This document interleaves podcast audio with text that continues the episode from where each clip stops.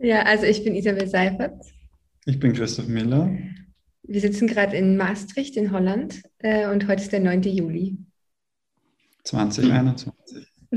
Danke. Und ich heiße euch herzlich willkommen zur äh, nächsten Episode von äh, Hidden Characters. Wir sprechen heute mit, äh, wie schon gehört, mit Isabel und Christoph von Offshore Studio. Ihr seid ein Gestaltungsstudio, nehme ich an, deswegen rede ich mit euch. und ähm, gestaltet. Und was ihr so gestaltet, erfahren wir gleich. Wie ihr gestaltet, hoffentlich auch ein bisschen. Ich würde euch jetzt aber erstmal bitten, mit eurer aktuellen Arbeits- und Lebenssituation anzufangen. Was macht ihr in Maastricht und wie äh, findet dort so die Pandemie statt? Doch ein bisschen anders als in der Schweiz und in Deutschland, glaube ich. Ja, ja, momentan haben wir nicht so viel Vergleiche. Ich glaube, überall macht es gerade ein bisschen auf. Aber ja, wir sind gerade in einem Umbruch. Es ist wirklich so ein, diese Woche wahrscheinlich und nächste Woche so wieder viel ähm, sich am Verändern oder am Umbrechen eben. Ähm, genau, wir hatten, ich kann ja mal anfangen, ja. ähm, wir hatten jetzt ein Jahr hier eine, ein Stipendium und eine Residency, Postgraduate Residency an der Jan van Eyck Akademie ähm, da, es, gibt, es gibt eigentlich wie so einen monatlichen Betrag, ähm, mit, äh, der so einen bei der Forschung unterstützt, bei der künstlerischen Praxis. Man kriegt ein Studio und es gibt ungefähr 35 bis 40 andere Stipendiaten. Und ähm, eigentlich ist es so ein Ort, wo man ganz frei seine eigene Recherche und seine eigene künstlerische Praxis weiterentwickeln ähm, kann. Und ähm, man kann, wenn man möchte, die Werkstätten benutzen. Es gibt externe Mentor Mentoren mit denen, oder Mentorinnen, mit denen man sich äh, unterhalten kann über gewisse Sachen, aber das ist alles kein Muss. Ähm, also es ist wirklich eigentlich einfach an einem Ort sein und das für sich zu definieren. Mhm. Genau. Ja, und ich meine, Isabel hat ja vorher schon gesagt, wir sind gerade in einem Umbruch und das hängt eben damit zusammen, dass wir unser Stipendium eigentlich vor mehr als einem Jahr begonnen haben hier in der Van Eyck und ähm, weil du auch nach Corona gefragt hast, am Anfang vor allem was, ähm, ja, ich meine natürlich eine Ausnahmesituation auch für die Akademie und am Anfang konnte man gar nicht rein, die ersten ein, zwei Monate. Ähm, und dann konnte man die Werkstätten auch nur sehr sporadisch nützen, also so eine Person innerhalb von einer riesen Werkstätte pro Tag. Ähm, und oft ja, genau, waren dann Leute auch gar nicht da und es war natürlich eine, eine so eine Bubble in sich, ne, die gar keine Leute von außen reinlassen hat dürfen. Und wir haben halt keinen Vergleich wirklich zum Vorher von der Akademie, aber es war schon ja, recht speziell in sich geschlossen und irgendwie so eine Mischung aus, aus ähm, sehr eng äh, und dann aber auch irgendwie familiär, weil viele Leute sind dann natürlich eh immer dort und dann hängt man mit denen, mit denen ab und ähm, Genau, und gleichzeitig aber auch so ganz komisch, weil man halt in so einer Blase ist und gar nicht wirklich Teil von der Stadt wird, sondern auch immer nur an der, an der Akademie selbst ist. Und ja, im Umbruch, weil das Stipendium jetzt mehr oder weniger zu Ende geht, wir hatten jetzt unsere Abschluss, also was heißt Open Studios nennt sich das, so der Moment, wo alle ihre, ihre Studios öffnen und ihre Recherche zeigen, ihre Projekte zeigen. Und genau das ist jetzt in den letzten zwei Wochen mehr oder weniger hat mhm. stattgefunden. Und, und ja, jetzt geht, es, geht, geht unser Stipendium zwar noch zwei, drei Monate, aber es sind Sommerferien, dann schließt die Akademie ein bisschen, eben die, die Ausstellung war schon, jetzt fadet alles so ein bisschen aus und wir müssen uns ein bisschen neu organisieren jetzt und schauen, ähm, ja, wo, es, so, es sind so logistische Fragen, auch wo lagern wir unser Zeug, ähm, wie, wie Isabel geht in die Schweiz, ich bleibe hier mit meiner Partnerin in den Niederlanden. Wie organisieren wir uns am besten? Wann sehen wir uns in der Schweiz? Wann sehen wir uns in Eindhoven und so weiter? Genau, also viel Admin, okay. Kram im Moment. Ja, also Offshore wird jetzt noch mehr Offshore in dem Sinne, weil wir in zwei unterschiedlichen Ländern äh, sitzen. Aber super genau, international aufgestellt. Neue Situation, ja.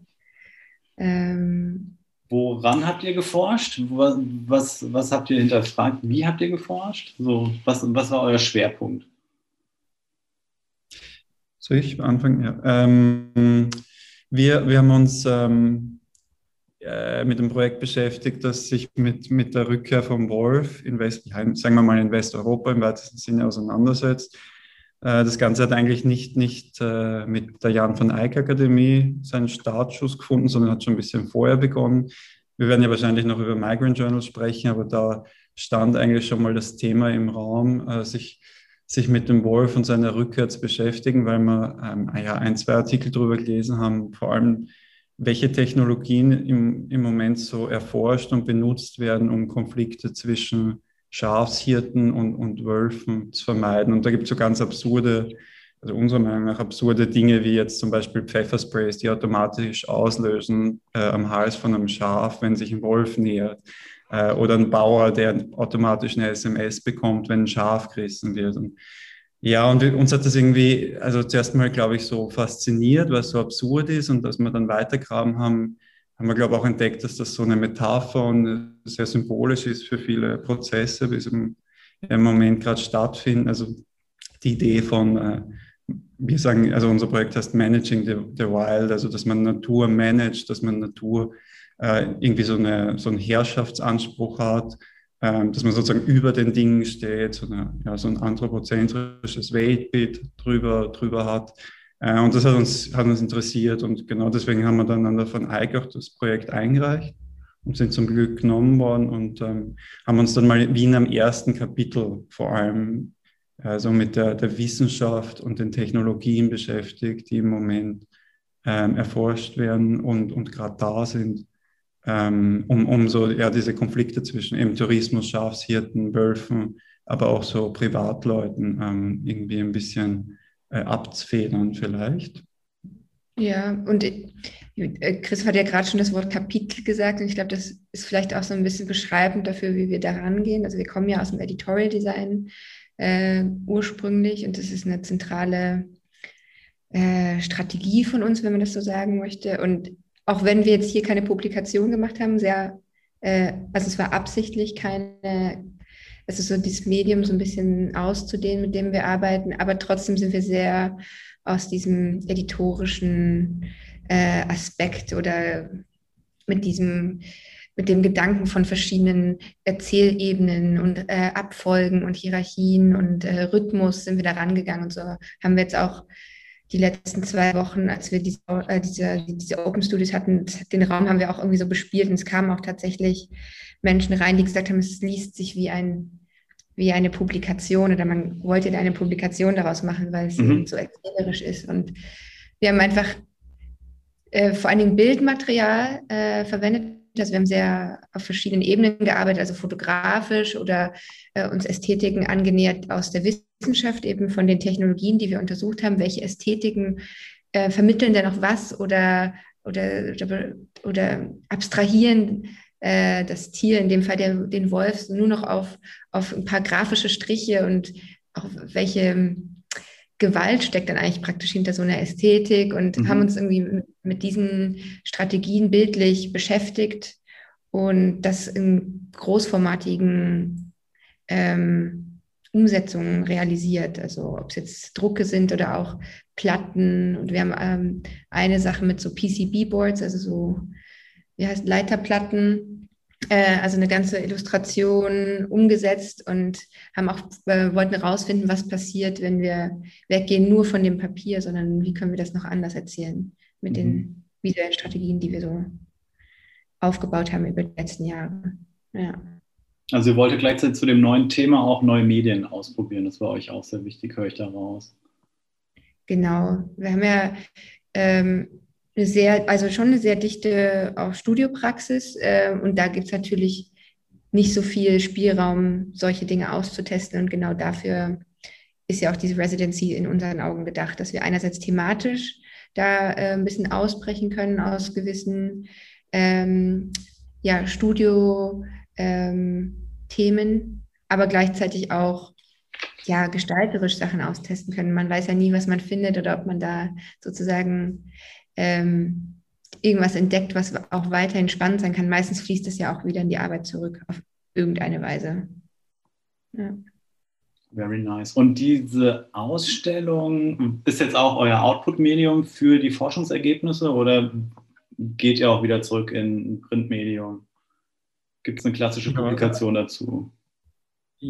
Genau, also ich glaube, das halten wir uns einfach wie offen im Moment, wie, wie das Medium dann am Ende genau aussieht, beziehungsweise vielleicht ist es ja auch gar nicht das Medium, vielleicht sind es dann auch unterschiedliche, die nebeneinander stehen. Ich glaube, eben wie Isabel vorher gesagt hat, so diese, diese Idee vom Editorischen, vom Erzählerischen, die ist in all unseren Arbeiten da drin, egal welches Medium wir wählen, egal ob Ausstellung oder Buch oder Website.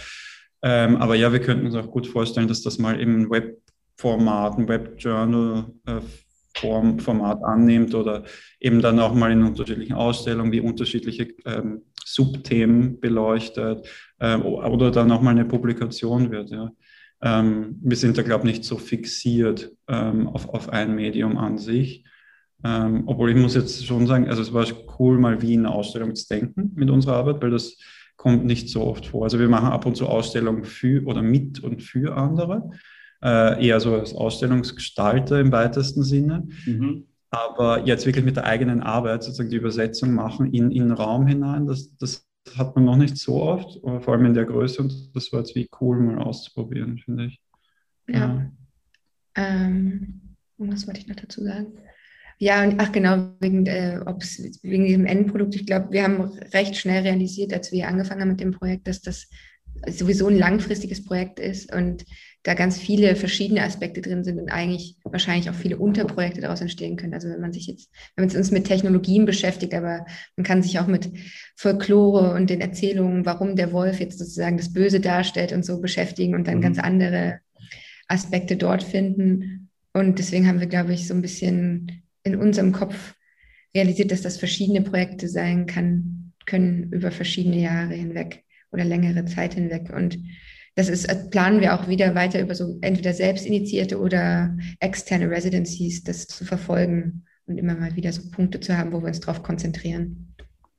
Das war auch sehr inspirierend und auch irgendwie ein Ansporn in gewisser Weise jetzt an der Van Eyck, weil man da umgeben ist von so vielen Leuten mit so einer, mit so einer äh, heterogenen Praxis. Also mhm. thematisch sind die zwar gerade so relativ eng beisammen. Es geht oft ums Thema so Natur und das irgendwie Climate Urgency und so weiter, aber medial machen die ja ganz unterschiedliche Dinge.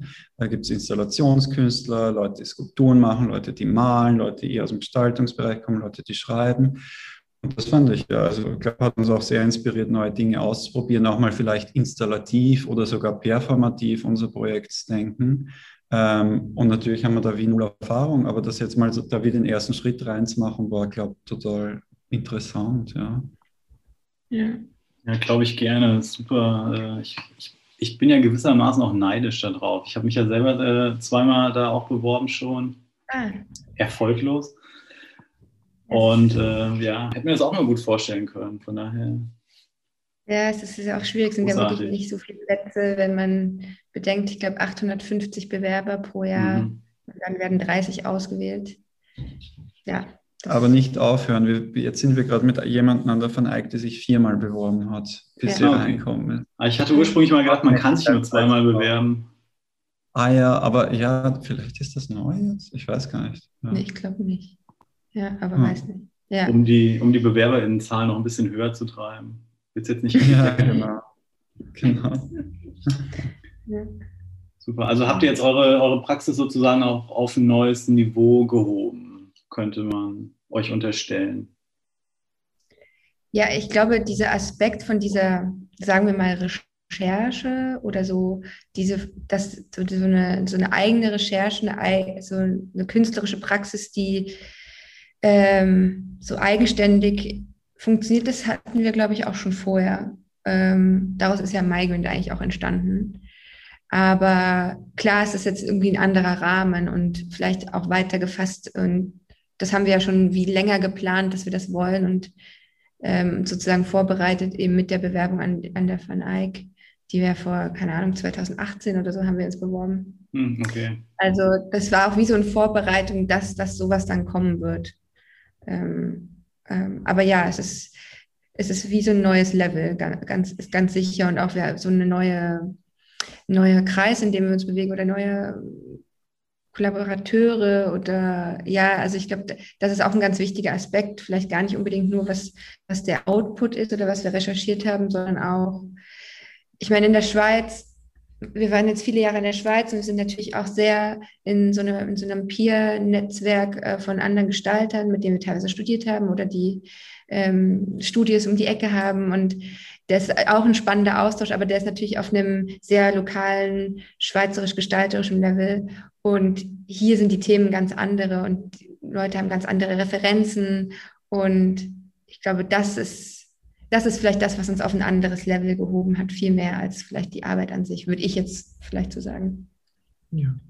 Und, und ja, halt wirklich medial, würde ich sagen. Wir haben so viel, also wir, wir, sind, wir arbeiten jetzt recht fotografisch in, in dem Projekt im Moment, viel mit Analogfotografie auch. Ähm, eben haben neue Techniken ausprobiert, irgendwie Gravur in, in Plexiglasplatten, diese Leiterplatten, das sind halt alles Dinge, die wir vorher überhaupt nicht äh, also am Schirm hatten und das jetzt wie sozusagen cool im, im, als Teil von unserem Repertoire zu haben und, und dann auch irgendwie wiederverwenden zu können, wenn wir das Gefühl haben, ah, es passt ähm, oder erweitern zu können für das Projekt. Und ja, insofern ähm, ist, wie, glaube, unsere Palette an Ausdrucksmöglichkeiten auch größer geworden durch die Zeit hier dann würde ich, würde ich da jetzt erstmal einen kurzen Bruch machen und vielleicht nochmal von vorne anfangen.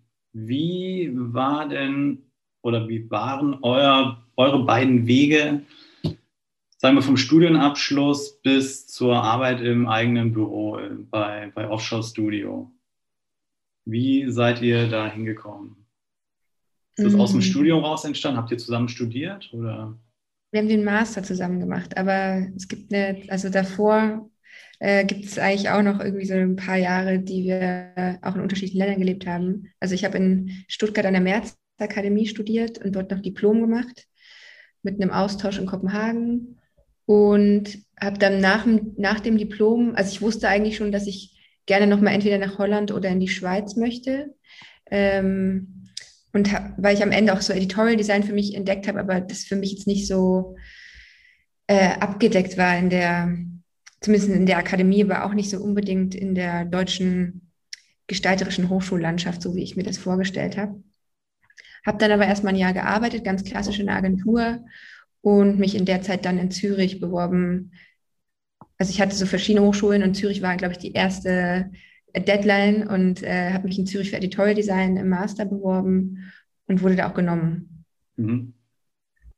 Fertig. Fertig. ja, da haben ja, wir uns ja getroffen, da deswegen getroffen, genau. Dann kann ich den Faden weiterspinnen. Ähm, ja, ich, was, puh, äh, ich habe meinen Bachelor in Österreich gemacht, in einer ganz kleinen Fachhochschule im, im Westen in Vorarlberg, in einem, in einem Ort, das der Dornbirn heißt. Äh, und das war so ein wahnsinnig multimedialer, interdisziplinärer Studiengang von VR bekommen hat, so von irgendwie Grafikdesign, aber dann auch Audio und Filme machen und Marketing und Recht rund um äh, Gestaltung und so weiter. Und es war, glaube ich, ein guter Einstieg, aber ich habe damals schon realisiert, dass mich eben auch Editorial Design sehr interessiert. Ähm, vielleicht auch aus, aus dem Grund, weil ich mega gern äh, äh, schreibe und, und das wie auch eine Möglichkeit war, um unterschiedliche Interessen zusammenzubringen. Also das Erzählerische, das Schreiben, aber auch das Fotografische und dann sowieso das Layout an sich. Ja, und dann habe ich wie, ich, wir haben da so ein Studentenmagazin rausgegeben. Das sah schrecklich aus übrigens. Ja, ja, das zeige ich nie, dir niemals. ähm, aber es war trotzdem mega gut, um mal so zu verstehen, wie so ein Ding überhaupt funktioniert. Also wir haben das wirklich irgendwie von den Anzeigen, die wir dann selbst zusammengesucht haben, um das Ding drucken zu können, bis eben zu den Inhalten und dem Layout alles selbst gemacht. Und das war eine super Erfahrung, glaube ich, um zu verstehen, wie das, wie es so funktionieren kann. Ähm, ja, und eben die, die, so das Interesse an Editorial Design war dann eigentlich der Grund, warum ich mich auch in Zürich beworben habe, weil die hatten so eine ganz spezifische Vertiefung für Editorial Design eben im Design Master. Äh, und war, glaube ich, einer der wenigen Studiengänge damals im, im deutschsprachigen Raum zumindest, wo es das gab. Äh, und das, ja, das fand ich einfach mega attraktiv und, und spannend. Und dann, genau, habe ich mich deshalb auch dort beworben. Und dann haben sich, genau, sind unsere Lebenslinien zusammengeflossen. Obwohl man eigentlich sagen muss, dass wir im Master jetzt gar nicht so kollaboriert haben oder so viel miteinander zu tun hatten. Ähm, es ist auch, ähm, man kommt eigentlich schon mit einer Forschungsfrage auch in den Master okay. und arbeitet eigentlich ziemlich äh, selbstständig und alleine. Und man hat dann Mentorate und es gibt so ein paar paar Montagstheoriekurse noch zusammen, wo Christoph auch nicht so oft war, wie ich letztens rausgefunden habe. Ich musste dann immer Strafarbeiten machen, wenn ich nicht kam, aber Christoph hat es irgendwie geschafft, dass es nicht aufgefallen ist. Andere bestochen. Ja, ähm, aber genau, ich glaube, also wir haben dann nicht so in dem Sinne kollaboriert. Also ich hätte jetzt auch nie im Master gedacht, dass wir zusammen mal ein Studio haben werden. Ich glaube, es war gar nicht klar. Aber auch mit unseren zwei Arbeiten, die wir da gemacht haben, hat sich schon so ein bisschen gezeigt, dass wir da ja Überschneidungspunkte haben, wie wir denken, was uns interessiert. Also ich hatte mich damals mit Netzpolitik beschäftigt und äh, so ein Twitter-Kompendium gemacht und Netzaktivisten interviewt und ähm, ja, hat, es hat mich einfach interessiert, sich, wie, wie ähm, nähert man sich auch so einem Netzthema, einem Twitter-Thema über editorische Methoden und Editorial mhm. Design an. Und Christoph hat sich äh, mit Migration beschäftigt, damals schon. Ja, ähm, genau. Ich habe mich mit, ja, im weitesten Sinne, Sinne mit, mit, dem Thema illegale Migration beschäftigt und habe so versucht, eigentlich die, die, ja, die Geschichten von illegalen Migranten, die aus ihren Heimatländern in die Schweiz kommen, ähm, niederzuschreiben, auch auf Basis von, von Interviews. Aber dann so wie ein Schritt, bin ich einen Schritt weitergegangen und habe die fiktionalisiert und die Idee war dann eben deren Lebensgeschichten, deren Mikrokosmos wie mit so einem größeren Geflecht von Ökonomie und politischen Entscheidungen zusammenzubringen, um zu zeigen, dass ähm, die Leben auch so wie Spielbälle sind, eigentlich in, in einem größeren Ganzen. Mhm. Und es wie systemische Ursachen gibt für, für irreguläre Migration, über die oft nicht, nicht gesprochen wird oder die oft nicht so explizit sind. Ja, und ich glaube, dieses, diese, ja, wie soll man sagen, gesellschaftspolitische oder dieser kritische Ansatz von uns beiden, der hat uns dann auch wie zusammengeführt, als man, also vielleicht muss man kurz, stopp, Isabel war dann ein Jahr in Deutschland, ich war ein Jahr in Italien, du hast ja vor allem auch an, selbst, an einem selbstinitiierten Projekt weitergearbeitet, oder? Und ich war an, der, an diesem Ort Fabrika, wo ich für Colors Magazine gearbeitet habe. Und dann nach dem Jahr sind wir beide wieder nach Zürich ähm, und sind so, ja, einfach, also auch nicht, auf Kaffees gegangen und haben uns einfach so getroffen und haben dann realisiert, ah, wir haben beide Interesse irgendwie an diesen Themen, aber dann auch vielleicht an, an der Art und Weise, wie man an die rangeht, gestalterisch. Und dann, ja, ich glaube, dann hat eins zum anderen geführt, so ein bisschen. Ja, und Migrant, äh, wo wir noch sprechen werden, war dann so äh, der richtige Startschuss. Und nachdem sozusagen wir ein Jahr daran gearbeitet haben, haben wir dann beim Release von dieser ersten Ausgabe gemerkt, dass das jetzt eigentlich auch die Geburtsstunde von Offshore ist. Ähm, Ach so, ihr habt euch quasi mit der Arbeit an dem Magazin erst gegründet. Genau. Sagen, es war euer erstes ja. gemeinsames Projekt dann. Ich meine, es war auch alles sehr fließend zu der Zeit. Ne? Es war nie so, dass man, also irgendwann gab es natürlich den Punkt, wo wir uns hinsetzen mussten und sagen mussten, gut, wir, wir gründen jetzt offiziell ein Unternehmen und, und erklären uns sozusagen dazu bereit, Steuern zu zahlen und so weiter. Das war sozusagen vielleicht der bürokratisch offizielle Zeitpunkt, zu dem Offshore gegründet worden ist. Aber in Wirklichkeit war es, glaube ich, sehr fließend. Also wir haben so mit ganz kleinen Projekten gemeinsam begonnen und dann auch so teilweise nur gemeinsam uns getroffen, um Feedback zu geben für das andere Projekt. Also ich hatte dann mit dieses Projekt eigentlich nichts zu tun und Isis mit meinem nichts, aber wir haben uns wie gegenseitig Feedback gegeben und dann eben was so wie organische, eine organische Zusammenarbeit, die eigentlich immer mehr worden ist, immer mhm. größer. Und irgendwann haben wir dann realisiert, ja, eigentlich, wir arbeiten ja die ganze Zeit zusammen, können wir gerade ein Studio aufmachen. Ja. ja. Und wir hatten zu dem Zeitpunkt beide auch noch ähm, wie so äh, Prozentstellen. Also ich hatte, ich glaube, 30 Prozent äh, Assistenzstelle an einer kleinen Gestaltungsschule in Zürich. Mhm. Ähm, Christoph war im Atelier in, an der HKB in Bern, an der Gestaltungsschule dort, an der Kunsthochschule. Ähm, die haben so ein eigenes Grafikatelier. Und ich glaube, was hattest du, 50 Prozent oder so? Ja, so. Und das hat natürlich auch geholfen, um sozusagen, man hat so die äh, Grundkosten gedeckt und musste auch nicht wie sofort von Offshore oder von unserer eigenen Arbeit leben. Äh, und wir konnten das dann so angehen, in den anderen freien Tagen das aufzubauen. Und da habe ich auch dann mit diesem Organischen dazu geführt, dass das mehr wurde. Und dann haben wir irgendwann, ich glaube, nach ein, zwei Jahren entschieden, dass wir die Jobs müssen, wie weitergeht. Ja. Ihr habt euch dann über die Arbeit an Migrant quasi gegründet, während ihr noch die beiden Stellen in der Lehre hattet und ähm, damit euch erstmal in Sicherheit fühlen konntet, um euch. Also wir hatten beide die Stellen praktisch vorher, bevor wir wussten, ja, wir hatten die Stellen eigentlich schon vorher, bevor wir wussten, dass wir das machen wollen. Aber es hat wie so äh, auch den Druck genommen, ähm, dass wir jetzt eine Studie gründen und direkt irgendwie ganz viele Kunden haben müssen. Ähm, aber das war wie gar nicht, also es war, es klingt dann immer so, wenn man das erzählt, aber nichts davon war geplant. Es war mhm. alles irgendwie, wie Christoph vorher schon sagt, organisch. Und dann irgendwann denkt man, ah ja, dann macht man noch das nächste Ding zusammen oder dann kommt das und dann fühlt sich das so oder man ist dann eh die ganze Zeit im Austausch, dass es dann irgendwie wie logisch ist, ab irgendeinem Punkt. Ja. Sehr schön. Jetzt arbeitet ihr auch ähm, laut eurer Website, ihr macht viel die eigenen Projekte, Jan van Eyck, äh, viel Editorial Design. Wer, wer sind denn so eure AuftraggeberInnen und äh, konntet ihr euch jetzt so ein Profil aufbauen über Migrant Journal auch oder wie kamen denn so die ersten AuftraggeberInnen dazu? Wie hat sich das so entwickelt? Habt ihr mal so eine aktive Akquisephase betrieben oder war dann Migrant Journal vielleicht Werbung genug? Ja, nee, wir haben eigentlich, glaube ich, nie eine Akquisephase gehabt. Nein, aber das, ja, das, ja. Wir hatten, ja, wir, also wo soll man anfangen? Ich glaube, wir hatten mega Glück. Mal schicke ich mal so voraus mit Migrant Journal, ohne zu wissen, dass das, ähm, wir haben das ja eigentlich, also darüber sprechen wir später wahrscheinlich noch mehr, aber wir haben das ja eigentlich aus so einer äh, Dringlichkeit rausgründet. Wir hatten das Gefühl, wir, wir müssen das jetzt einfach machen. Das, das müsste unser Beitrag jetzt dazu sein, Perspektiven aufs Thema vielleicht ein bisschen zu verändern oder zumindest ein Angebot zu machen und weniger aus dem Kalkül raus. Migrant Journal könnte jetzt strategisch für Offshore gut sein, um weitere Kunden zu gewinnen in der, in der Zukunft. Ähm, das war irgendwie überhaupt nicht am Tisch.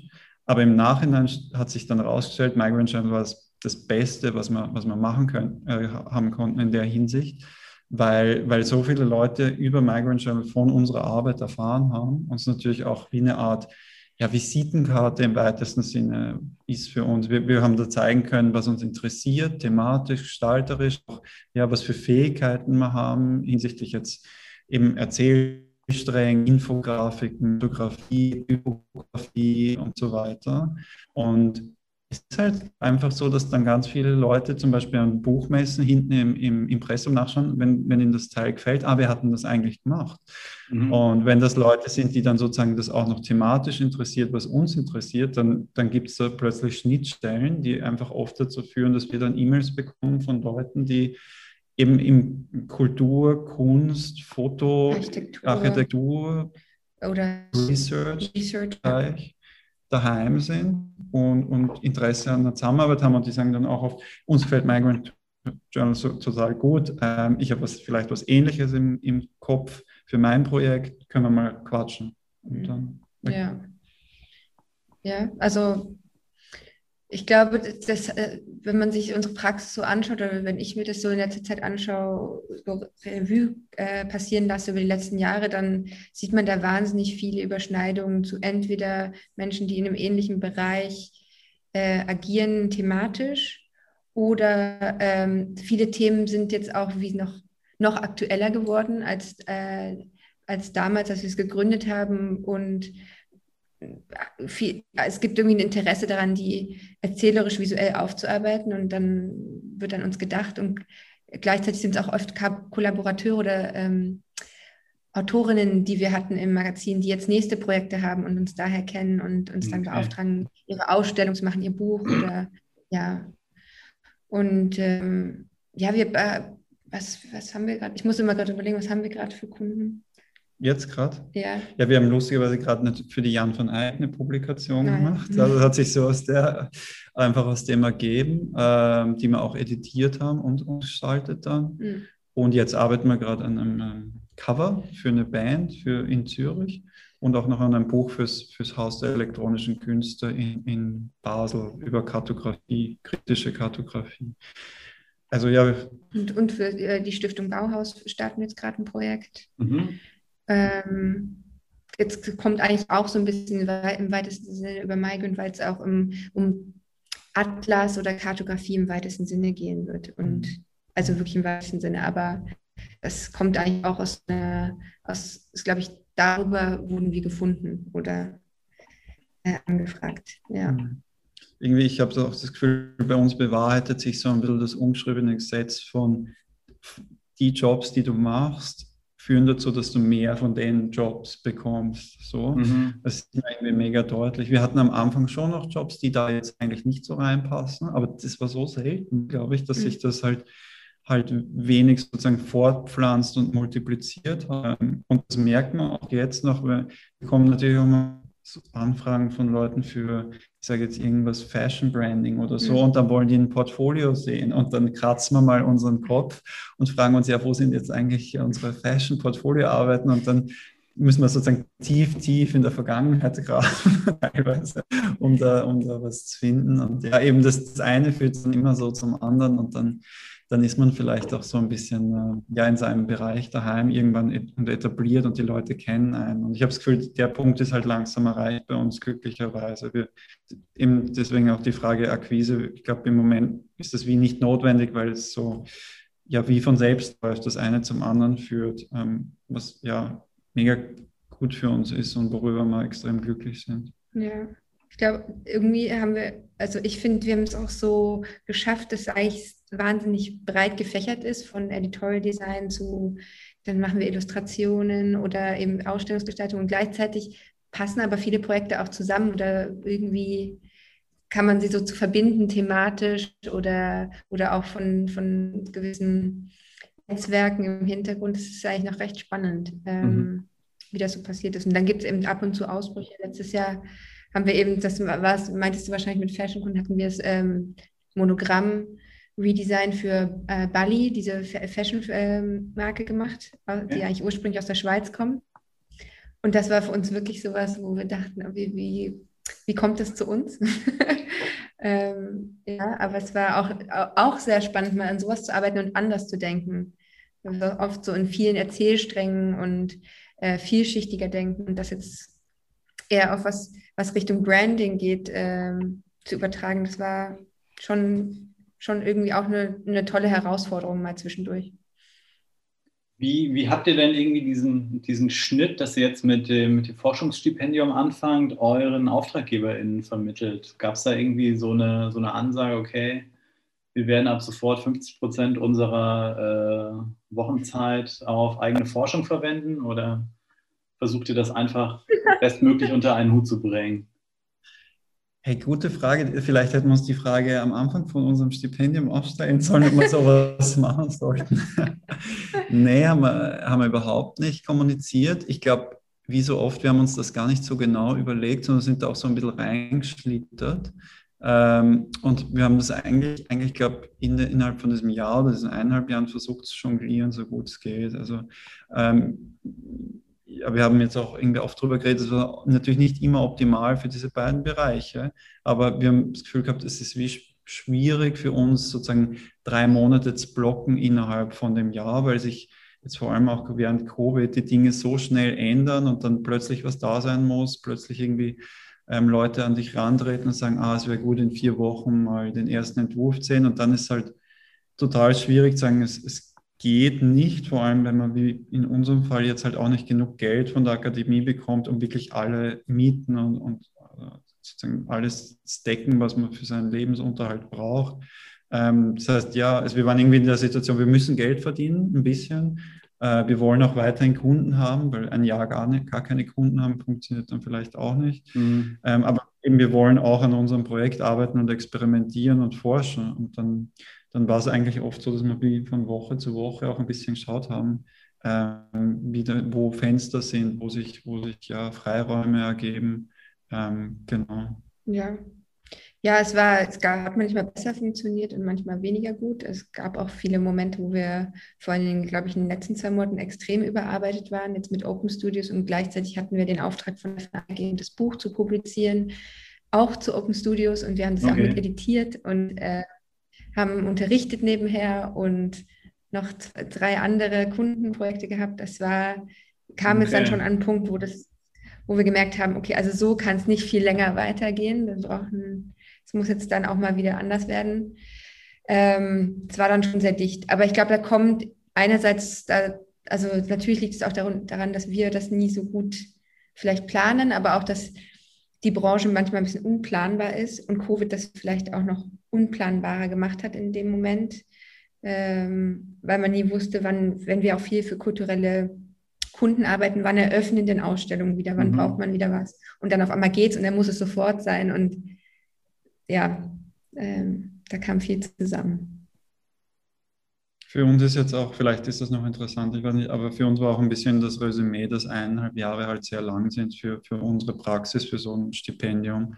Für uns macht es eigentlich, jetzt haben wir herausgefunden, vielleicht mehr Sinn, wirklich fokussiert für einen kurz, kürzeren Zeitraum, ein, zwei, drei Monate an einem Ort sein und da einfach nur an unserem Dienst arbeiten mhm. und dann wieder weiterzuziehen, weil dann ist es auch einfacher für uns, um eben dieses E-Mail vorzuformulieren, dass dann die Leute als automatische Antwort bekommen, nein, wir sind gerade an unserem eigenen Ding, aber übernächste Woche sind wir wieder da für euch. Das ist wie für uns, glaube ich, ein realistischerer ja. Block, den wir uns rausnehmen können äh, in, innerhalb unserer Praxis. Ähm, genau, ja. Ja, spannender Punkt halt auch. Ich, ich dachte mir das auch so, als ihr auch komplett als Studio nach Maastricht gegangen seid, dass das wahrscheinlich äh, nicht so konzentriert nur in der Forschung ablaufen wird. Krass, nee. ja. Ich finde, dass sie aber eigentlich bei allen, also alle, die Gestalter sind ja. an der Akademie, äh, von den Teilnehmern, sitzen in einem ähnlichen Boot. also äh, das, alle Grafiker waren immer bis nachts und immer alles gleichzeitig. Mhm. Also es liegt, glaube ich, so ein bisschen an, an der Art der Arbeit. Ja, ich glaube, da läuft schon die Identifikation der, der Profession äh, drauf hinaus, dass du ne, dich natürlich auch über die, die zulaufenden Aufträge immer definierst. So. Und dass das ja auch für dich persönlich immer wichtig ist. Das parallel dazu zu führen, auch irgendwie noch frei forschend, künstlerisch zu arbeiten. Und die Zeiträume sind, glaube ich, auch viel kürzer. Also ich meine, in den meisten Fällen, wenn wir eine Anfrage bekommen, sollte es am besten nächste Woche sta äh, starten oder mhm. in drei Wochen fertig sein. So. Also äh, ich glaube, das ist jetzt bei vielen unserer ähm, neuen Bekanntschaften, die im künstlerischen Bereich, Bereich arbeiten, nicht ganz so kurzfristig. Mhm. Das macht es halt auch so ein bisschen schwierig. Ja, spannend. Ich würde noch mal gerne auf Migrant Journal zurückkommen. Hätte ich das Interview gut recherchiert, wüsste ich jetzt noch euren Kollegen aus Frankreich, den ich damals auch beim Indie Mac Day kennengelernt habe. Justinien Tribillon. Danke dafür.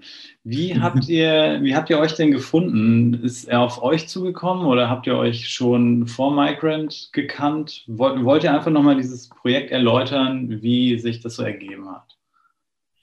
Also keiner von uns beiden kannte Justi, äh, sondern es, wir haben es eigentlich zu viert gegründet mit Katharina noch. Äh, Katharina de Almeida Brito. Ich kann ich, immer vielleicht den Nachnamen. Nee. Ähm, und Katharina, also mein damaliger Partner, ähm, ist Architekt und sein guter Freund war mit Katharina oder ist mit Katharina zusammen. Und ähm, sie hat auch damals Architektur, ich glaube, am RCA in London im Master studiert, zu der Zeit, als wir es gegründet haben. Und wir waren zusammen in Portugal. Sie kommt ursprünglich aus Portugal und wir hatten, das war gerade so diese Height of the Migrant Crisis, äh, wie man so schön sagt, 2015, mhm.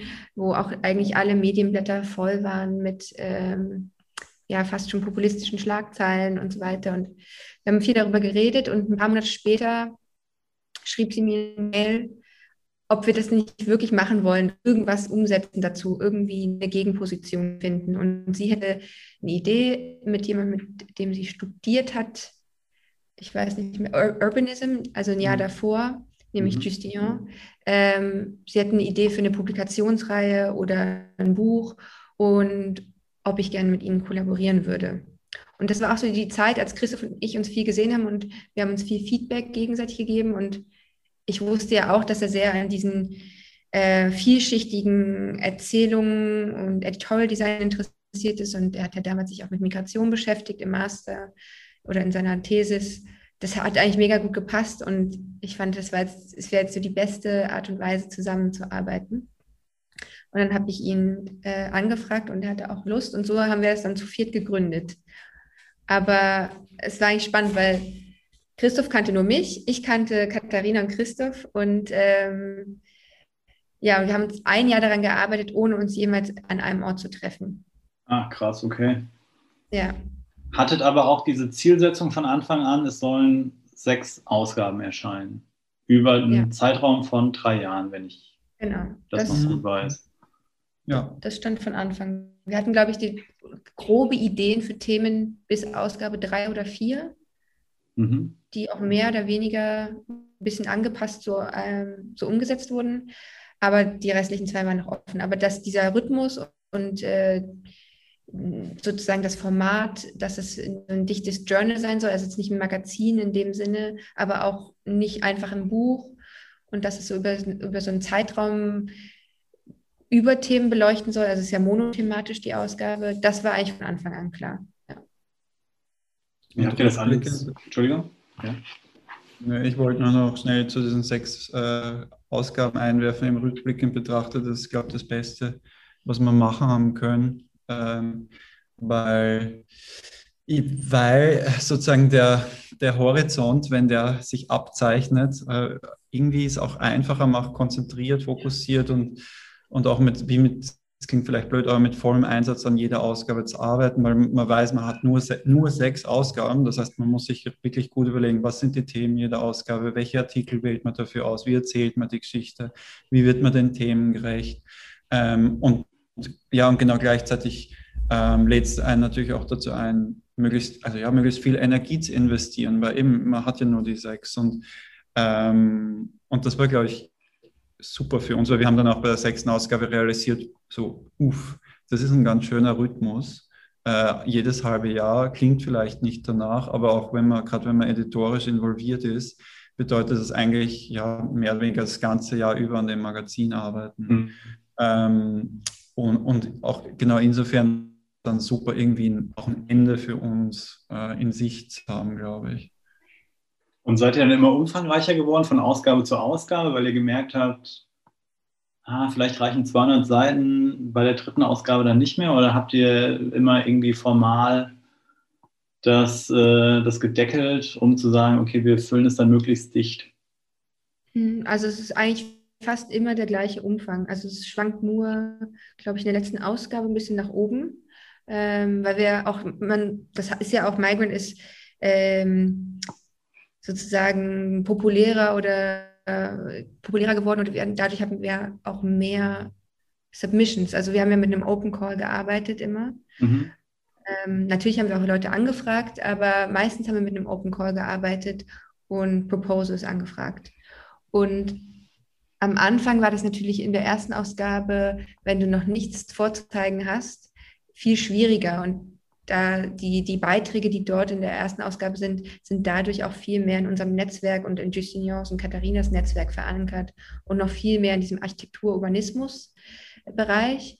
Das hat sich dann relativ schnell aufgefächert und ausgeweitet, aber dann zur sechsten Ausgabe hatten wir, glaube ich, im Vergleich zur zweiten Ausgabe, wo wir vielleicht so 40, 50 Eingaben hatten, hatten wir in der mhm. sechsten Ausgabe dann, glaube 180, oh, okay. die man dann durchschauen muss. Und wir, wir ja. wählen immer ungefähr zehn aus. Dann eine, einen Fotobeitrag äh, recherchieren wir selber und meistens führen wir noch ein Interview. Und dann haben wir ungefähr so zwölf Beiträge für die, für die Ausgabe.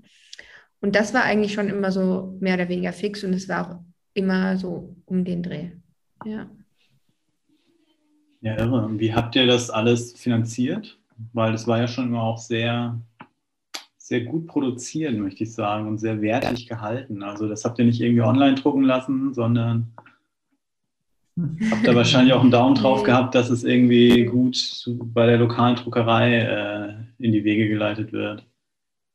Nehme ich ja, an. Ja, also ich meine, für uns, wir haben uns ja schon die Frage gestellt, Druck, Printmedium und so weiter. Mhm. Und wir haben gemerkt, für die Art und Weise, wie wir das erzählen möchten und die, diese Tiefe und Dichte ist dieses Web, also Online-Medium nicht passend. Also es würde wie so ähm, das nicht hergeben. Und, und dann haben wir gesagt, aber wenn wir drucken, dann halt richtig. Also irgendwie so so diese so ein bisschen günstiger Druck, äh, der dann irgendwie nicht gut daherkommt, dann ist es wie so verschwendetes Papier. so, so äh, übertrieben gesagt. Und mhm. am Anfang haben wir, glaube ich, gedacht, ja gut, wir sind ähm, alle EU-Bürger, wir leben dann auch noch, jeder von uns hat in einem Land gelebt, wo wir nicht herkommen und keinen Pass haben. Und wir haben eigentlich gedacht, wir haben wahnsinnig viele Möglichkeiten, mit dem Thema an ähm, Funding zu kommen, ähm, von der EU oder was auch immer. Und es hat sich herausgestellt, dass äh, ja, es ist genau das Gegenteil der Fall. Ähm, es, es, scheitert dann an so kleinen Sachen, entweder zum Beispiel in Deutschland oder in Frankreich, wo Justi herkommt, ähm, muss dann die Publikation jeweils auf diese, äh, in Deutsch oder in Französisch sein. Mhm. Ähm, wir wollten es aber unbedingt auf Englisch machen, weil das auch unsere Sprache war, in der wir kommunizieren konnten und so weiter. Ähm, beide, also Katharina und Justi haben damals äh, in London gelebt und UK hat genau in dem Zeitraum ähm, für den Brexit gestimmt und hatte dann, glaube ich, auch andere Probleme.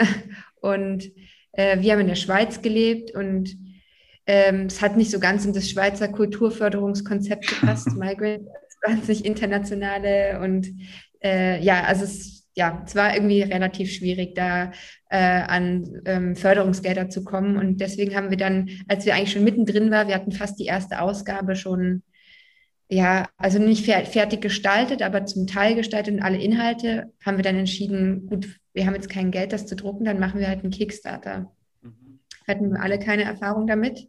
Also Crowdfunding, auch, Schwarmfinanzierung. Ja, genau. Und ich glaube, es gab auch viel so, wir hatten ein bisschen Bauchschmerzen deswegen, das so zu vermarkten. Also es, es fanden, fanden wir, glaube ich, auch teilweise recht schwierig. Aber ähm, damit haben wir dann das Geld für die Druckkosten eingenommen der ersten Ausgabe und auch eine Leserschaft gewonnen, was wir auch nicht wussten, dass das dadurch passieren würde. Aber eigentlich war das war das wahnsinnig gut, weil wir haben so vier Monate, bevor dann die Ausgabe rauskam, oder fast, fast sogar ein halbes Jahr vorher, hatten wir diese Kickstarter-Kampagne und damit eigentlich schon eine wahnsinnige Sichtbarkeit erlangt, mhm. obwohl es dieses Magazin noch nicht gab, dieses Journal. Und das haben wir dann gemerkt, als wir die erste Ausgabe publiziert haben in London, hatten wir so ein Lounge-Event. Wir haben 800 ähm, Exemplare gedruckt und die waren innerhalb von drei, vier Wochen ausverkauft. Ach, tatsächlich krass. Ja, und dann haben wir nochmal nachgedruckt, dann wieder ausverkauft. Und dann, irgendwann haben wir die nochmal, also die erste Ausgabe wurde, glaube ich, dreimal nachgedruckt. Ähm, und mit den Einnahmen von, diesen, von dem Verkauf, wir haben den Vertrieb zum Großteil selber gemacht. Wir haben, äh, Juicy hat viel mit den mit allen möglichen Buchläden und Shops äh, Kontakt gehabt. Und am Anfang für die erste Ausgabe haben wir es auch selber verschickt. Dann später hatten wir dafür einen Partner.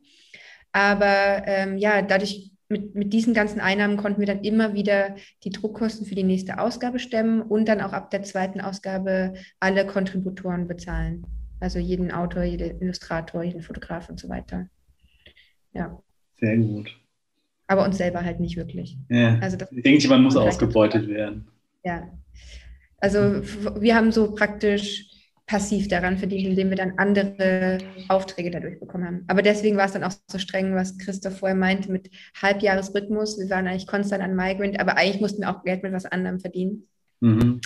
Äh, deswegen dieser Dreijahresrhythmus war dann, glaube ich, auch äh, so gut, dass das da mal so, ein, so, ein so eine Verschnaufpause kam. Ja, Befreiung wahrscheinlich auch. Was, auch, ja. was, was, äh, was ist so das Vermächtnis von Migrant? Gibt es da irgendwie auch noch die Idee, das noch einmal irgendwie die, die Sechser-Serie neu aufzulegen im Schuber als Deluxe-Edition? Den Schuber gibt es ja schon. Den Schuber gibt es schon, ja. Ähm, ja, also mehrere Dinge fallen mir dazu ein. Also das erste ist, wir wollten ein Symposium machen eigentlich als Abschluss. Äh, das hat irgendwie, ich, also vom jetzigen Zeitpunkt aus betrachtet in der Vergangenheit stattfinden sollen. Durch Covid hat sich das einfach immer wieder nach hinten verschoben und irgendwann haben wir realisiert, dass das vielleicht jetzt nicht das Richtige ist. Auch wenn wir dann irgendwie dran denken, dass das Hybrid stattfinden muss mit Offline, Online, darauf haben wir wie keine Lust, glaube ich, im Moment und keine Energie. Und ich glaube, wir sind damit nicht die Einzigen. Ähm, deswegen wollen wir was anderes pushen, was uns jetzt auch schon länger im Kopf rumgeht, nämlich ein Online-Archiv von, von dem Projekt, wo man ja, wo man im Grunde jede Doppelseite nochmal sehen kann, äh, die Inhalte nochmal auf andere Art und Weise zugänglich gemacht bekommt und vielleicht auch ähm, ja, äh, wie auf eine Art und Weise Referenzwolken oder Themen äh, als Tags präsentiert bekommt, die, die einfach für die einzelnen Ausgaben und für das, das, das Journal im Gesamten wichtig sind. Ähm, und das ist vielleicht so ein bisschen das Vermächtnis, das dann auch bleibt, äh, online und offline. Vielleicht, das wollte ich vorher noch ganz kurz sagen, was wir eben auch noch versuchen, ist im Moment so, oder versucht haben auch schon, schon seit längerem, ist in Bibliotheken zu kommen, ähm, weil, weil wir das Gefühl haben, dass dort sozusagen ja der Migrant Journal für viele Menschen zugänglich ist, die sich auch nicht leisten können. Mhm. Ähm, das ist eben auch ein Thema, das immer wieder aufkommen ist. Es ist jetzt für das, was es ist, sicher nicht, sicher kein teures Journal, äh, aber nichtsdestotrotz sind halt 20 Euro für viele Leute, die jetzt nicht gerade in, in, keine Ahnung, Nordamerika oder Westeuropa wohnen, halt trotzdem relativ viel Geld. Ähm, und deswegen genau haben wir immer wieder über, über Alternativmöglichkeiten der, ja, der Distribution und der Zugänglichkeit nachgedacht. Und ich glaube eben vielleicht diese beiden Säulen sind dann auch so ein bisschen unsere Lösung dafür im, im Moment. Ja. Ich glaube, dieser Archivgedanke war für uns sowieso immer wichtig, dass es so eine gewisse, einen gewissen Zeitraum mit einer gewissen Art und Weise von Diskussion und Thema abdeckt. Und das, deswegen auch haben wir uns damals ja auch gegen, gegen so ein Online-Journal entschieden, weil man liest das und dann ist es dann auch weg. Es hat ähm, online immer was von, Jetzt, von Jetzigkeit, also von mhm. total Dualität und dann ist es auch vergessen. Aber das, das war irgendwie nicht unsere Absicht für das für das Projekt. Und das hat auch zu diesem Druckmedium geführt und deswegen dieses Archiv, aber auch, wir merken auch, dass viele ähm, dann gewisse Artikel suchen, weil sie gerade an einem Thema recherchieren und dann suchen sie eine alte Ausgabe, die ausverkauft ist. Und deswegen kamen wir auch zu dieser Idee, dass man dann alles einsehen kann online und sich dann PDFs zusammen äh, erstellen kann, wenn man irgendwo auf der Welt lebt und keinen Zugang dazu hat ähm, und damit das als Grundlage für eine Recherche benutzen kann. Ja. Very nice. Aber wir Bleibt haben, also spannend, ja? Ja, wir haben noch nicht so viel Zeit gehabt, das äh, jetzt äh, zu pushen. Wir wollten das eigentlich schon längst äh, eigentlich launchen, jetzt, jetzt im Sommer, aber mit der Jan van Eyck Residency und den anderen Projekten war das wie so zu viel. Deswegen musste das jetzt wie so anstehen, bis, bis die Residency vorbei ist. Super, bleiben wir mal gespannt. Ich würde gerne zum, zum nächsten Block kommen, zur mhm. Lehre. Wie ihr schon angedeutet habt, habt ihr beide schon Lehrerfahrung. Wie funktioniert das denn, wenn ihr jetzt an der Van Eyck seid? Gibt es da auch irgendwie ein gewisses Vermittlungsprogramm, also zu eurem Open Studio? Habt ihr dann auch noch eine, eine Vorlesung oder wie, wie arbeitet, arbeitet ihr gerade in der Lehre noch parallel oder? Ja, mehr denn je. Äh, lustigerweise, obwohl wir in Maastricht waren das ganze Jahr. Mhm. Ja, ja sehr, also ja, sehr intensiv in, in dem Semester vor allem. Ähm, weniger jetzt im, im, Zusammenhang mit der Jan van Eyck, äh, mhm. mehr einfach im Zusammenhang mit Schweizer, deutschen ähm, Hochschulen, die, die ich ich glaube, das ist eben auch sowas wie, wie bei den Jobs, über die wir es vorher hatten. Das ist so, wenn das mal ins Rollen kommt und die Leute realisieren, aha, Lehrtätigkeit ist was, das auch schon am Schirm hat und das, das irgendwie, da kommen interessante Dinge dabei raus. Ähm, dann, dann wird man eben vielleicht auch schneller für, für Workshops oder jetzt gar wie bei uns äh, für ein Semesterprojekt angefragt. Ähm, ja, und ich meine, dieses vielleicht noch kurz als, als Überblick, ich meine, dieses Semester haben wir, glaube ich, also dass ich es noch zusammenkriege, in, in Berlin Editorial Design, äh, Webdesign Workshop geben. Ähm, an der Weißensee. An der Weißensee, genau. Dann in, in Bern haben wir eben unterrichtet, ähm, einen, einen Workshop zum Thema, ja, wie soll man sagen, äh, Image Making im weitesten Sinne. Ähm, dann hat man einen Workshop zum Thema Symbole an der ZHDK in Zürich und parallel jetzt die ganze Zeit schon über das ganze Semester hinweg unterrichte man in Karlsruhe ähm, auch ein Editorial Design Workshop. Und es ist eher wirklich, wie ich gesagt habe vorher, mehr denn je. Ähm, und wir freuen uns auch über, über jede Anfrage. Ähm, ist immer interessant. Ähm, dann unsere, auch unsere vielleicht Praxis damit reinzubringen, unsere Ideen und, und Themen, die uns gerade interessieren und dann ähm, ja so eine Mischung aus irgendwie Handwerklichkeit, thematisch interessante Aufgabenstellung und so anspruchsvolle Konzeption so wie zusammenzupacken und dann an die Studis zu übergeben und dann, und dann gemeinsam schauen, dass, dass man das sozusagen weiterentwickelt und, äh, und gute Ergebnisse erzielt. Das, ähm, ja.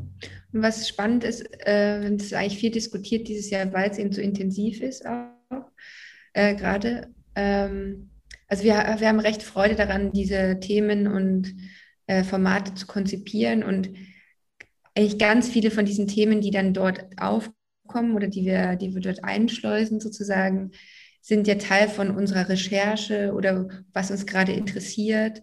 Ähm, vielleicht ein, ein, gutes Beispiel ist letztes Jahr, Justin, ähm, Justin wurde angefragt von der, oder hat die Möglichkeit bekommen, an der Architekturbiennale in Venedig ähm, ein Ausstellungsprojekt zu realisieren und hat uns gefragt, ob wir mit ihm zusammenarbeiten daran.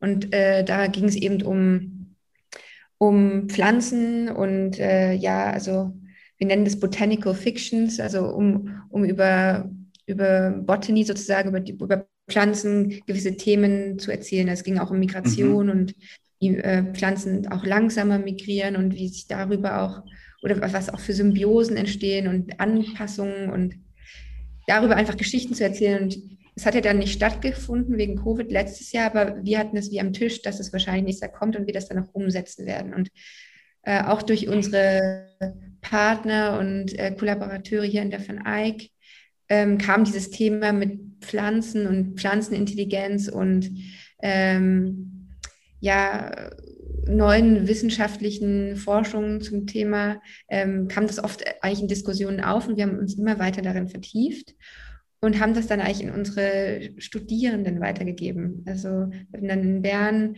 eben ein Projekt, das hieß Botanical Fictions, wo sie sich auch so zukünftige Pflanzen und Pflanzensymbiosen vorstellen, die dann eigentlich eine Geschichte über Klimawandel und Verschmutzung und ja, veränderten Lebensraum erzählen sollen.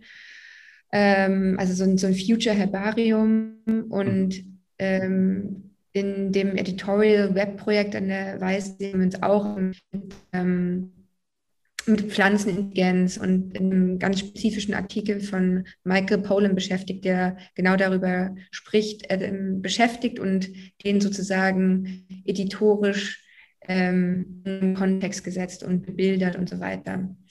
Und dadurch äh, kondensieren sich dann auch gewisse Themen aus unserem Studium raus in die Lehre, dann aber auch durch die Gespräche mit den Studierenden oder was dort passiert, das fließt natürlich auch zu uns zurück irgendwo. Irgendwo, ja, entsteht ja dann so eine Wolke aus einem Thema und gestalterisch. Mhm. Ähm, und das ist sehr spannend und sehr bereichernd für unsere Praxis auch. Also gemeinsamer Mehrwert für die Studierenden, für euch. Es ist schön, wenn das so funktioniert. Würde ich sagen. Ja, mal mehr, mal weniger, kommt auch drauf an. das ist jetzt gemein. Aber es, ja klar. Das sagst du zwar Ende Semester. Ende Semester. da liegen die Nerven also, bei allen blank. Ja, also wir wollen jetzt auch mal realistisch sein. nee, es ist super zu lernen, man bekommt mega viel zurück. Ich meine, es ist so, eine Klasse ist ja auch eine Ideenmaschine in sich und da gibt es eine Dynamik in sich und da entstehen Ideen und Ausdrücke drücke, die, die, die wir natürlich jetzt gar nicht am Schirm hätten für unsere Themen. Und das ist ihre Bereiche und das sehen. Ähm, gleichzeitig ist aber natürlich auch anspruchsvoll, wenn man sozusagen seine Erfahrung permanent vermittelt und versucht, jedes einzelne Projekt äh, zu, sozusagen ja, so, so, sehr zu pushen, wie, wie, es halt möglich ist, auf Basis von, von, von den Studenten und Studentinnen äh, und dem, was sie halt an Handwerk, an Konzeptionsfähigkeit können. Und ich glaube, ja genau, das ist einfach auch so, es ist ein Geben und Nehmen, ja. Und das ist auch natürlich dann manchmal fordernd, ähm, dann sozusagen seine, ja, seinen Erfahrungsschatz und seine, sein Wissen permanent zu teilen und immer wieder neu zu navigieren zwischen den unterschiedlichen Projekten. Aber das ist ja auch ein bisschen ein Luxusproblem natürlich. Aber ja. Ja, und äh, jetzt haben wir natürlich die Möglichkeit gehabt, auch viele dieser Unterrichtsprojekte zu machen, weil die Lehre natürlich auf digitale Medien umgestellt wurde, heißt über Zoom, was in vielerlei Hinsicht ja. anspruchsvoll ist. Also ich glaube deswegen auch mhm. das, was Christoph gerade sagt, ähm, dieses editorische Editorial Design Projekt in Karlsruhe haben wir jetzt rein äh, digital gemacht, was mhm. sehr anspruchsvoll ist, äh, wenn man nicht zusammensitzen kann und Ausdrucke anschauen kann. Und eigentlich auch viel mehr, fast viel mehr Energie fordert und wo man dann manchmal auch wirklich abends leer sind. Wie, wie kann man das noch zeigen oder wie vermittelt man das? Und dann hat man nur diese 20 Minuten Slots, ähm, um das so am Bildschirm zusammen anzuschauen. Aber es hat uns natürlich auch ermöglicht, hier zu sein und trotzdem zu lernen. Also es war, das hätten wir nie machen können, andere, wenn das nicht so gewesen wäre. Ja, es wären viele Bahnfahrten noch dazwischen gewesen.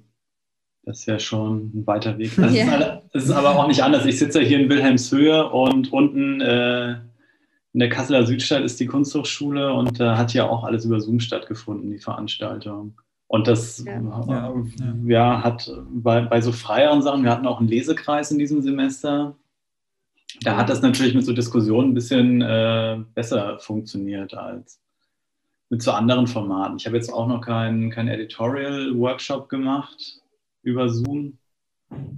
Glaube aber auch, dass das noch eine ganz andere Tiefe erfordert, weil also mein, meine eigene Editorial-Praxis die Praxis äh, setzt auch voraus, dass einfach ganz viel gedruckt wird und ganz viel in die Hand genommen wird und so viel ausprobiert werden muss. Mhm. Und das fällt dann ja total weg. Das ist dann natürlich, könnte irgendwie über die Distanz was abdecken, ja, aber was so gerade Haptik angeht, ist ja. nicht so vorhanden. Ja. Nee. Ich glaube, bei so diesen bildlichen ähm, Workshops, also das, was wir an der HKB gemacht haben, oder auch dieses Web Editorial Project, das, das war dann irgendwie einfacher, weil das auch so wie schon am Bildschirm lebt. Ähm, wenn aber so ähm, multilayered, äh, vielschichtige äh, Editorial Design Projekte gibt, wo man dann nicht so richtig durchblättern kann oder eben, wo es um Material geht und auch die Studierenden oft zu Hause sitzen und gar keine Möglichkeit haben, die Sachen auszudrucken, mal davon mhm. abgesehen. Dann, das wird schon kompliziert dann. Und, ähm, mhm. Aber ich glaube, wir haben das versucht, so gut wie möglich durch ähm, externe Gäste abzudecken. Also wir haben ähm, Peers von uns eingeladen, Präsentationen zu geben intern. Also das ist natürlich jetzt auch, auch ein Vorteil von dieser Zoom. Ähm, von diesem Zoom-Unterricht, dass man ganz schnell jemanden einladen kann, der dazukommt eine Stunde und ähm, Ideen arbeiten oder die Praxis präsentiert, was man jetzt so in, einem, in einer Hochschule nie machen würde, äh, weil es dann viel mehr Organisation und Anreise bedarf. Ja, das hat wie so Vor- und Nachteile. Ja. Mhm. Jetzt habt ihr irgendwie eure Themen, die ihr an die Studierenden rantragt und äh, eure Methodiken, in denen ihr arbeitet versucht ihr irgendwie in der Lehre auch noch so tiefergehende Werte und vielleicht auch Gestaltungsethik zu vermitteln? Ich denke jetzt irgendwie an, an so dieses Mindshift-Manifest, irgendwie, was ist die Bedeutung hinter Grafikdesign? Ich denke jetzt aber auch an dich, Isabel. Ich äh, habe auch irgendwie gesehen, in diesem Not Amuse-Thema äh, bist du ja auch vertreten. So, hm, ich, ich sage jetzt mal die Rolle als Gestalterin explizit. Also wir kennen ja auch alle diese äh, Diskrepanz zwischen, zwischen der Uni, wo irgendwie der Großteil der Seminare aus Frauen äh, besteht und der Praxis, die dann doch nicht mehr so viel von, von Frauen vertreten wird. Ja, das stimmt. Ja, ähm, also ich weiß nicht mehr genau, was ich in diesem Not Amuse-Interview gesagt habe, das ist schon eine Weile her. Ähm, und ich, äh, ich weiß auch nicht, ob das, also wir haben das, glaube ich, noch nie so besprochen, oder ich kann mich zumindest nicht daran, daran erinnern, dass wir jetzt so eine Philosophie haben, das wollen wir jetzt vermitteln, sozusagen äh, tiefergreifend. Aber ich, wir sind da eh, glaube ich, schon auch in unserer Praxis, wie wir sie definieren oder was wir da oft besprechen, ist es auch wie so klar, dass wir vielleicht da verschiedene, äh, gewisse Vorstellungen haben. Also einerseits genau thematisch, also wir haben, für uns ist es, glaube ich, eher schwieriger, so rein formal zu unterrichten, also so klassisch ähm, ich sage jetzt äh, Basler Schule, so wo man wirklich nur an Formen arbeitet, als was Tolles, aber ich, das, das sind wir einfach wie nicht. Wir, wir brauchen immer wieder so einen thematischen Zusammenhang und so einen, so einen Aufhängepunkt, weil wir das eigentlich immer so als Gestaltung, als Werkzeug, als Vermittlungsinstrument sehen. Aber irgendwas muss es ja, irgendwas muss es eben vermitteln. Und ähm, ich glaube, das kommt bei eigentlich allen unseren Lehrprojekten raus. Und ähm, diese Vielschichtigkeit uns wichtig, dass man lernt, mit verschiedenen Tiefen zu arbeiten, um eine Geschichte zu erzählen, ob das jetzt auf einem Plakat ist oder auf eine, in, einer, in einer Publikation oder in einem Bild. Und dass man da auch irgendwie äh, Berührungsängste fehlt, dass man jetzt nicht nur Typografie machen muss, sondern wie kommt Bild und Typografie zusammen und ähm, ja, so dieses, ja, auch editorische Moment. Und vielleicht als letztes, äh, bevor Christoph das noch ergänzen kann, geht es uns auch darum, so ein bisschen, ist ja auch unsere Rolle, wir haben in der Schweiz unseren Master gemacht und wir haben viel von dem Handwerk sozusagen aufgesogen und das ist auch Teil unserer Praxis. Und ich glaube schon, dass man das sieht. Und trotzdem sind wir natürlich nicht klassische Schweizer Gestalter. Ähm, und, ähm, und ich glaube, vor allen Dingen in Schweizer Hochschulen finden wir es spannend, mit den Studierenden so zu arbeiten, dass da ist natürlich eine wahnsinnige ähm, Präsenz von Handwerk, was super toll ist, mhm. aber das auch aufzubrechen, dass es nicht komplett dogmatisch ist. Ähm, das, das finden wir auch immer wieder spannend. Und wo kann man da ansetzen, dass, dass da nicht nur so äh, Gestaltungsroboter dabei rauskommen, sondern ähm, dass da vielleicht auch Sachen hinterfragt werden und ähm, dass mit dem Handwerk vielleicht mit der Qualität äh, anders umgegangen wird. Das ist nicht einfach so, das ist die Regel. So. Vielleicht. Ja. ja, und eh dogmatisch ist eh, finde ich, noch ein gutes Stichwort auch für jetzt die Themensetzung. Ähm, äh, ich meine, ich glaube, das, was uns wichtig ist, wenn wir wie ein Thema setzen, ist dann nicht sozusagen auch eine Position zu dem Thema zu vermitteln, eine konkrete, sondern mehr so einen Anstoß zu geben, ein Angebot zu machen, sich mit dem Thema auseinandersetzen, weil wir es halt gesellschaftlich relevant finden äh, und, und darüber hinaus dann halt gestalterische Übersetzungen zu entwickeln und sozusagen welche Position die, die Studis äh, da, darin und dabei entwickeln, dass das eigentlich schon ihnen, ihnen überlassen. Ich glaube, unsere unser Anspruch an Sie ist einfach, dass Sie das sozusagen äh, konzeptuell wie herleiten können, erklären, vermitteln können, dass Sie gute Argumente für Ihre Gestaltung finden und dann können Sie im Grunde so ein bisschen machen, was Sie wollen, wenn das dann am Ende Correct. vor allem noch genau visuell kohärent zusammenpasst und funktioniert. Ähm, aber es, ich finde, das ist eine extrem wichtige ja, Frage, wie du auch schon gesagt hast, dieses gestalterische Dogma dann auch, also unterrichtet man Stil oder unterrichtet man halt eine Pluralität oder, oder ermöglicht man eine Pluralität an Stilen. Und wir hatten auch schon oft irgendwie den Fall, wo, wo man dann an so eine Grenze kommt. Ne? Also man merkt zum Beispiel, wenn, wenn ein Student oder eine Studentin wie nicht nicht weiterkommt äh, in ihrem Ansatz. Und dann ist natürlich auch immer eine Herausforderung, sozusagen innerhalb von ihrem Ansatz, sie da oder ihn da so, so gut zu unterstützen, dass es weitergeht und nicht einfach dass unser, unser, unseren Gestaltungsstil mhm. im weitesten Sinne drüber zu stülpen, weil da wissen wir ja, das funktioniert und dann kann man immer sagen, mach es einfach so und dann sieht es auch super aus. Ähm, das eine ist halt wie schnell und effizient, aber bringt relativ wenig wahrscheinlich am Ende des Tages. Das, das Oldschool-Modell sozusagen. Ja, also es, es, sie können dann den Stil. Ne? Das, ja. Und das, wie Isabel gesagt hat, in der Schweiz super, alle können diese ein, zwei Stile perfekt, mehr oder weniger.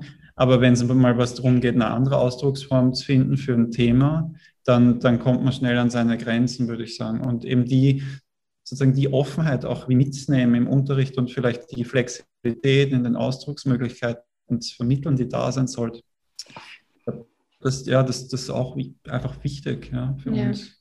Und gleichzeitig ähm, haben wir schon auch diskutiert, dass man natürlich viel lernt, indem man genau etwas so macht. Also sagen wir mal, kopierte aus der äh, Tradition, um das genauso zu setzen, weil man dadurch halt gewisse Sachen sehen lernt. Also wir unterschätzen das schon auch nicht, aber das ist für uns immer wieder so ein Drahtseilakt, wo äh, gibt man genug äh, Werkzeuge und visuelle Erfahrungen an die Hand, die man halt vielleicht erstmal vorgeben muss, damit sie einmal gesehen und gemacht werden, um sie dann zu brechen. Mhm. Und wo ist es einfach wirklich, man trainiert einfach den, den Stil äh, an. Und das ist dann vielleicht irgendwie nicht so zielführend.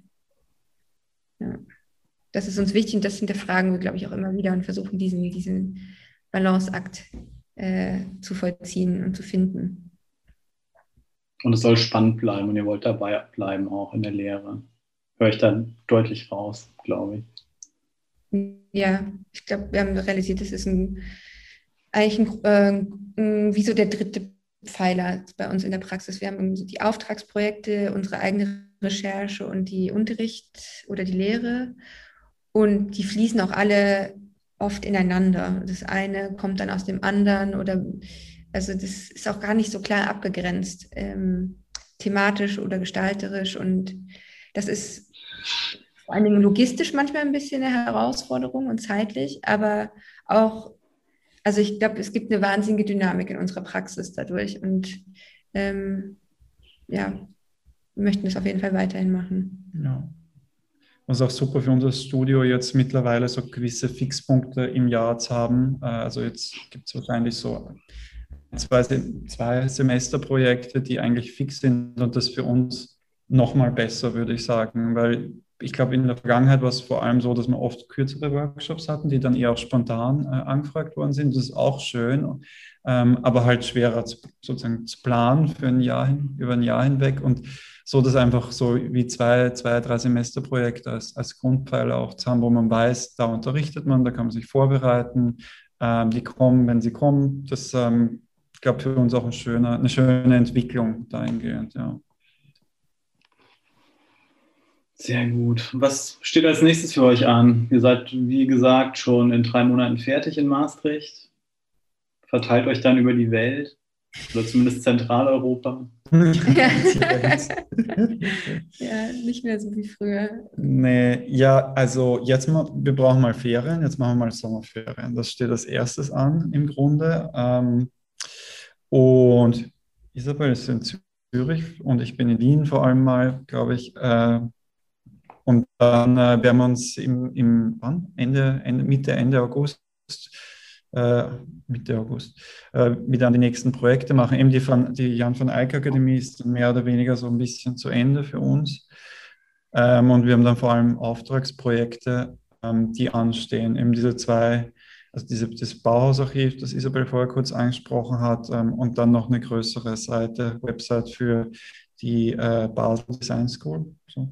Und genau, das sind so Projekte, die wahrscheinlich relativ viel Konzeptionsenergie äh, erfordern und werden wir uns mal vor, vorwiegend darauf konzentrieren im, im August, September. Ja. ja. Und ich ähm, habe noch äh, ein Lehrprojekt an der HKB, das immer im Herbstsemester kommt. Da ist Christoph in dem Fall nicht dabei. Das ist immer von September bis November. Ähm, und jetzt neu auch noch so ein kleineres Modul an der FH in Graubünden. Ähm, das läuft dann so parallel. Also mhm. so die zwei Sachen. Und wir haben noch eine äh, Ausstellung in Frankreich im November, in Nancy, wo wir das Voice-Projekt nochmal in einer anderen Form oder in einer anderen ja, Editierung vielleicht zeigen. Und jetzt haben wir letzte Woche erfahren, dass wir haben uns für eine neue Residency beworben äh, und dass wir sie bekommen haben. Und zwar ab Januar werden wir dann äh, drei Monate in äh, Vevey sein, an Genfer See, äh, in mhm. der französischen Schweiz. Äh, das heißt Labec.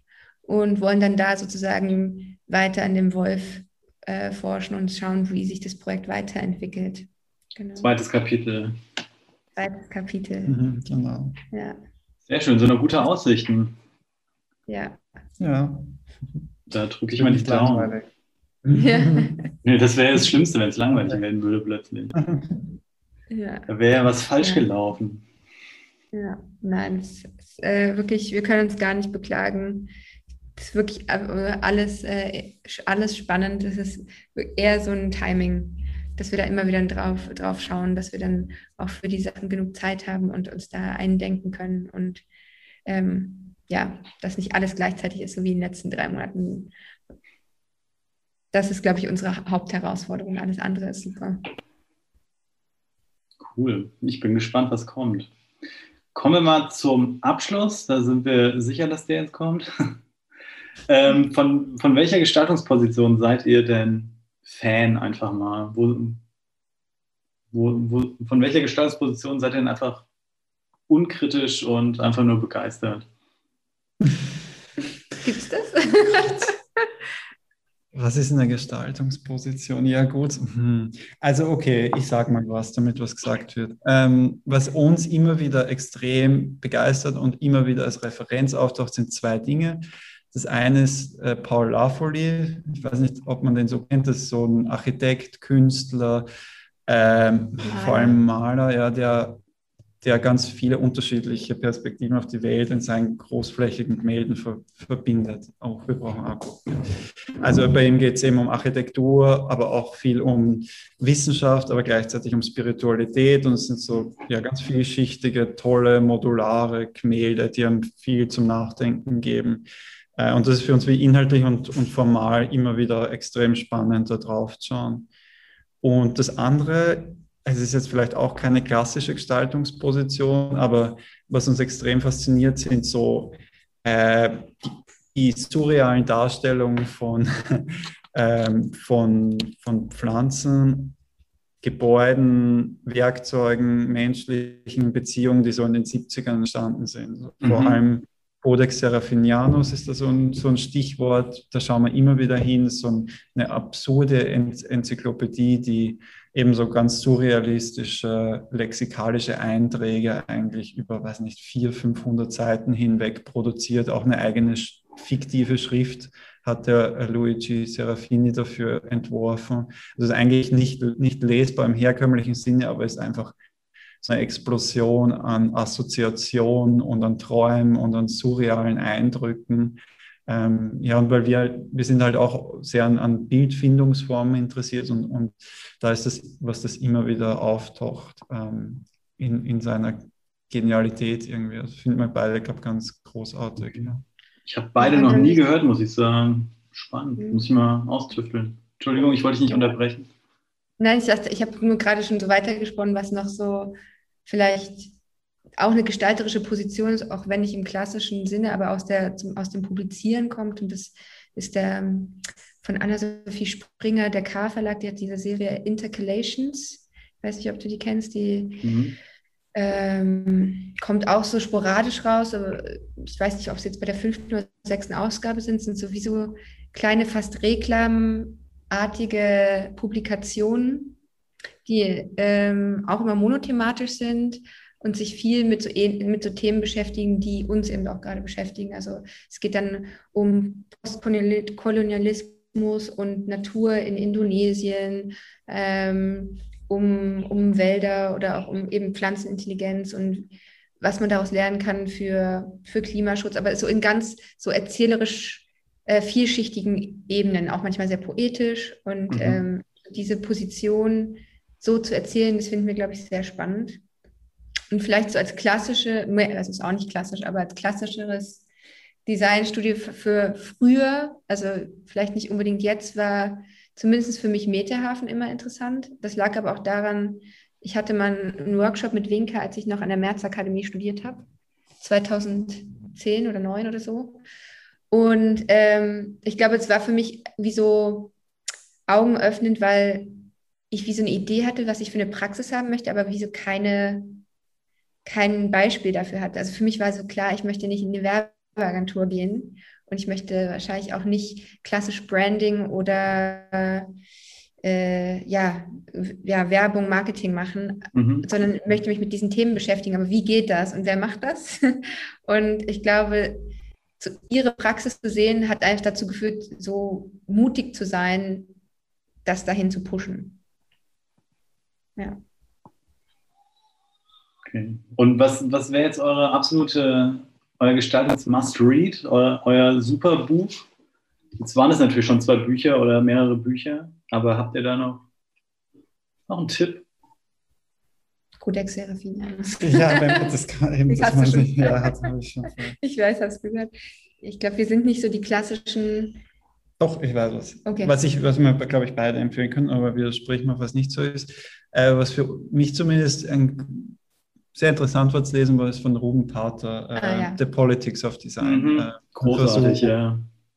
Versuch eben das Politische im Design zu verstehen ähm, und glaube ganz wichtig, gerade auch vielleicht, wenn man noch Student ist, äh, aber auch für alle, die keine Studenten mehr sind und es noch nicht kennen, fand, fand ich jetzt, fand ich super. Ja, ja.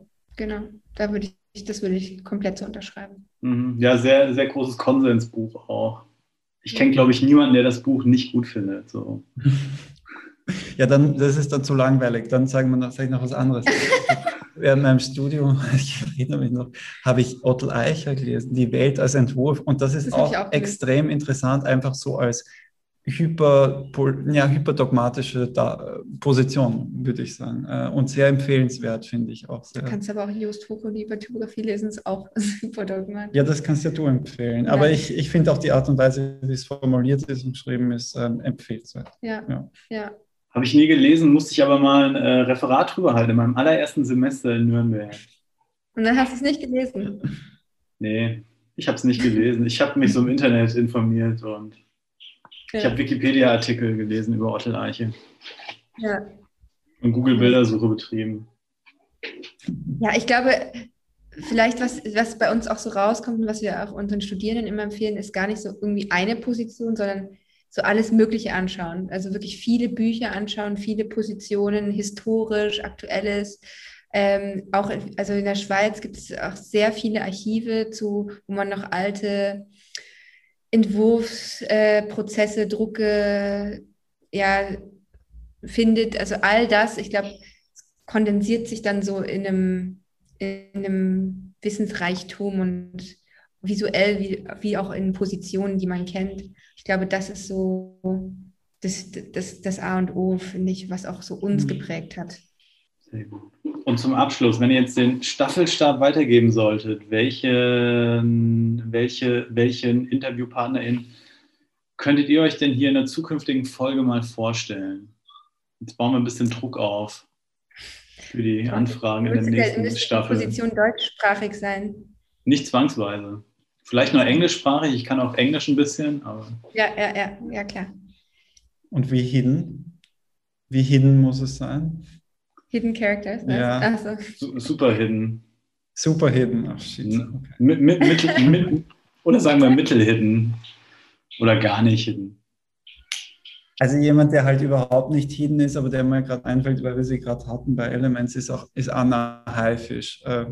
Die ist jetzt vielleicht nicht klassische Gestalterin, Gestalterin, aber ich glaube, eine, eine interessante ähm, Person, um ein Interview zu führen. Sie, sie hat einen extrem trockenen, guten Humor auf die Kunst, Kultur und äh, Gestaltungswelt. Ihre Perspektive ist auch sehr ähm, bereichernd und provokativ. Ähm, deshalb, ja, ja mein Vorschlag. Sie ist Comiczeichnerin. Und wenn ich vielleicht noch vorschlagen würde, sind, äh, war eigentlich unsere ursprüngliche Mentorin äh, an der ZHDK, die auch momentan mhm. Mentorin hier ist, Rainer Rotenberger, die äh, mit David Schatz zusammen Hammer äh, macht in Zürich, äh, auch ein Duo, Gestaltungsbüro. Und äh, ich finde, oder ich glaube, wir beide finden, dass sie eine sehr spannende Position sind, sehr spannende Charaktere, auch wie sie sich innerhalb dieser äh, Schweizer Gestaltungsszene so eine ganz eigene Perspekt also ganz eigenen Standpunkt und eine ganz eigene Ästhetik entwickelt haben. Das war auch nicht immer ganz einfach und ohne Gegenwind, so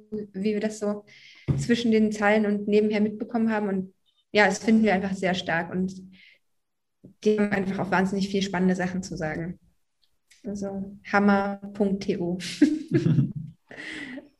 Notiert, danke. Und dann danke ich euch auch vielmals, dass ihr euch Zeit genommen habt, das Interview danke vorzubereiten. Und danke dir. Schön. Und dann sehen wir uns hoffentlich bald wieder.